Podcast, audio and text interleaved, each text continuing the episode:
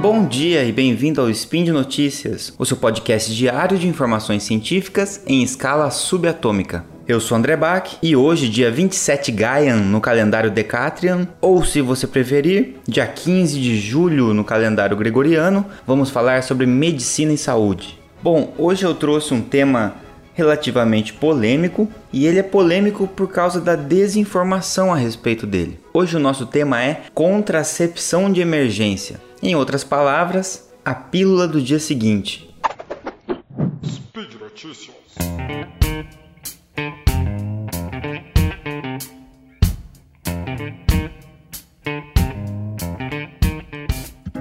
Aposto que você já ouviu falar sobre a pílula do dia seguinte, mas é bem comum que as pessoas não conheçam muito a respeito dela. Esse tema, contraceptivos, de modo geral desperta muito interesse das pessoas. Afinal de contas, os contraceptivos são um dos métodos mais utilizados no planejamento reprodutivo e a pílula do dia seguinte é uma das ferramentas que a gente tem para esse planejamento, mas existe uma série de mitos ao redor dela que acabam impedindo a sua utilização correta. Já faz uns bons anos que o Ministério da Saúde facilita o acesso à pílula do dia seguinte. As unidades básicas de saúde, né, os postos de saúde, já distribuem gratuitamente esse medicamento. Mas existe um medo que as mulheres façam uso indevido ou excessivo desse medicamento. E existe também uma série de tabus ao redor do uso da pílula do dia seguinte, em especial uma crença muito forte de que a pílula do dia seguinte seria abortiva e ao redor de toda a discussão que existe também sobre o aborto, que é uma discussão para um outro podcast, com certeza, mas por conta dessa relação que as pessoas fazem da pílula do dia seguinte com um efeito abortivo, ela acaba sendo subutilizada quando poderia ser uma ferramenta importantíssima justamente para prevenir abortos. Eu vou falar disso daqui a pouco mais para frente. O fato é que não adianta muito a gente ter o acesso a essas pílulas nas unidades de saúde se não há divulgação a respeito de como elas funcionam, se não existe um esclarecimento das pessoas de como isso funciona. E os direitos reprodutivos da mulher só podem ser exercidos se tiver um acesso correto à informação.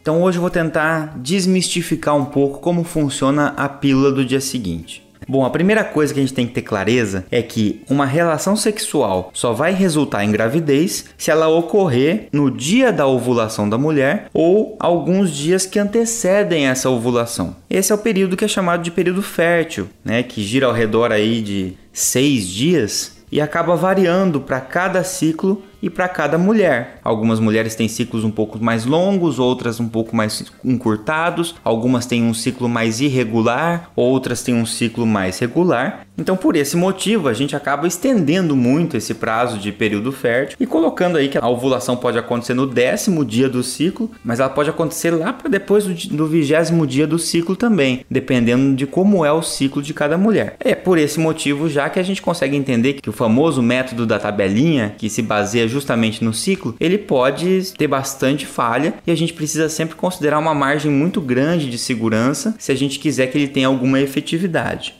Por esse motivo, muitas vezes os espermatozoides precisam esperar entre 1 a 5 dias no trato genital feminino até que se produza a ovulação. Porque, embora muitas mulheres conheçam bem o seu próprio ciclo e tenham uma certa noção do seu período fértil, é muito difícil você determinar qual é exatamente o dia da ovulação. E é exatamente nesse intervalo entre a presença do espermatozoide no trato genital feminino e a ocorrência da ovulação é que o anticoncepcional de emergência, a pílula do dia seguinte vai acabar atuando.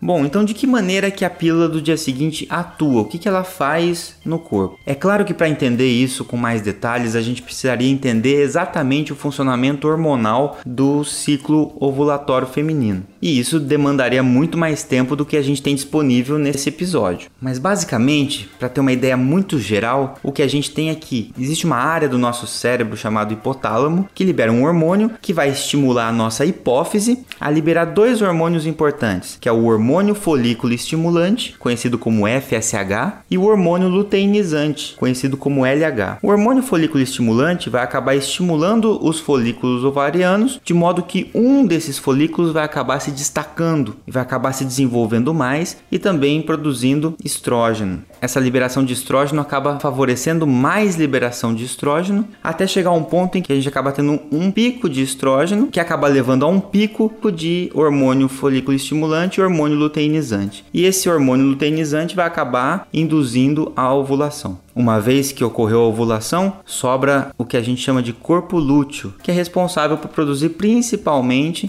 um hormônio chamado progesterona, que vai ajudar na manutenção ali do endométrio para favorecer a implantação ou nidação, como a gente costuma ouvir por aí. Enfim, o que importa disso tudo que eu falei é que é necessário que ocorra esse pico de hormônio luteinizante para que ocorra a ovulação. Então, dependendo da fase que a pessoa utilizou a pílula do dia seguinte, ela vai acabar tendo um efeito diferente no corpo da mulher. Então, vamos supor que houve a relação sexual sem preservativo, a mulher não faz uso de nenhum outro método contraceptivo e aí ela resolve utilizar a pílula do dia seguinte tudo vai depender de que fase do ciclo ela se encontra. Se ela estiver na primeira fase do ciclo menstrual, antes do pico do hormônio luteinizante que eu citei anteriormente, a pílula do dia seguinte vai alterar o desenvolvimento dos folículos e vai impedir a ovulação ou retardar essa ovulação por vários dias, de modo que não vai ter a possibilidade de ocorrer uma ovulação que vai encontrar os espermatozoides. Dessa forma, os espermatozoides não vão ter qualquer oportunidade de contato com o óvulo. Se a relação sexual aconteceu na segunda fase do ciclo menstrual, após a ovulação, os anticoncepcionais de emergência vão atuar por outros mecanismos. Nesse caso, a pílula do dia seguinte vai alterar o transporte dos espermatozoides e do óvulo na tuba uterina. Então, o mais importante é que a pílula do dia seguinte vai modificar o muco cervical e vai tornar esse muco espesso e hostil para os espermatozoides. Isso faz com que a migração dos espermatozoides no trato genital feminino até a tuba uterina em direção ao óvulo fique muito mais difícil. Além disso, a pílula do dia seguinte também interfere na capacitação dos espermatozoides, que é um processo muito importante na qual o espermatozoide ganha a capacidade de poder realmente cumprir a sua função. Ou seja, nos três casos que eu citei aqui, sendo na primeira fase do ciclo impedindo ou retardando a ovulação, ou sendo na segunda fase do ciclo incapacitando os espermatozoides e tornando sua movimentação muito mais difícil, em todos esses mecanismos citados não ocorre a fecundação. Então, não existe evidência científica que fale que a pílula do dia seguinte exerça um efeito após a fecundação ou que implique na eliminação precoce do embrião. Na verdade, o que acontece é que não existe encontro entre os gametas masculino e feminino. Por isso, a fecundação não acontece mas a gente sabe que existe uma diminuição progressiva de efetividade da pílula do dia seguinte conforme transcorre o tempo a partir da relação sexual. Ou seja, quanto mais tempo demora para tomar a pílula do dia seguinte, menor a sua eficácia. Isso significa que se você demora muito tempo para tomar a pílula, existe uma maior chance do espermatozoide encontrar um óvulo. E se o espermatozoide encontrar o óvulo, ele vai fecundar. E a pílula do dia seguinte não vai ser capaz de fazer mais nada. Ou seja, vai ocorrer uma falha contraceptiva. A pessoa vai engravidar. Isso é uma demonstração prática para nós de que a pílula do dia seguinte não tem efeito abortivo. Na verdade, ela previne a fecundação pelos vários mecanismos que eu falei antes. Mas uma vez que a fecundação ocorra, ela perde a sua eficácia. E é por isso que o quanto antes a pílula for tomada, maior vai ser a sua eficácia. Então, apesar da gente conhecer todo esse mecanismo, infelizmente, pela falta da divulgação dessas informações, conceitos que são cientificamente incorretos e vários mitos foram construídos sobre o mecanismo de ação da pílula do dia seguinte. Isso faz com que muitas pessoas acabem afirmando de uma maneira errada que ela possui um efeito abortivo. A gente precisa inclusive raciocinar um pouquinho em relação à fisiologia da mulher. A progesterona, que é produzida pelo corpo lúteo a partir da ovulação, favorece o desenvolvimento e manutenção da gravidez. Por isso que ela tem esse nome. Progesterona vem de pró gestação, a favor da gestação. E é um fato muito conhecido que a progesterona não apresenta efeito abortivo, mesmo em altas doses. Pelo contrário, a progesterona ela é essencial para a gravidez. Inclusive, em alguns casos de ameaça de aborto espontâneo, em gestações que são desejadas, planejadas, é frequente que se indique progesterona natural para evitar o aborto. E a pílula do dia seguinte, comercializada nas farmácias ou disponível na rede pública de saúde, nada mais é do que um análogo de progesterona, uma substância que simula a ação da progesterona em altas doses. Existe também o mito de que oferecendo altas doses de hormônios que tem na pílula do dia seguinte, isso espessaria o endométrio e ao interromper o uso da pílula, isso faria com que o endométrio fosse eliminado e junto com ele iria embora o embrião que acabou de ser implantado. Esse mito ele é totalmente inconsistente com a realidade. Se o embrião estiver definitivamente implantado, o endométrio vai se manter, independente de você aumentar um pouco ou não a dose de progesterona. Então esse era o tópico principal que eu queria falar com vocês e deixar isso bem esclarecido.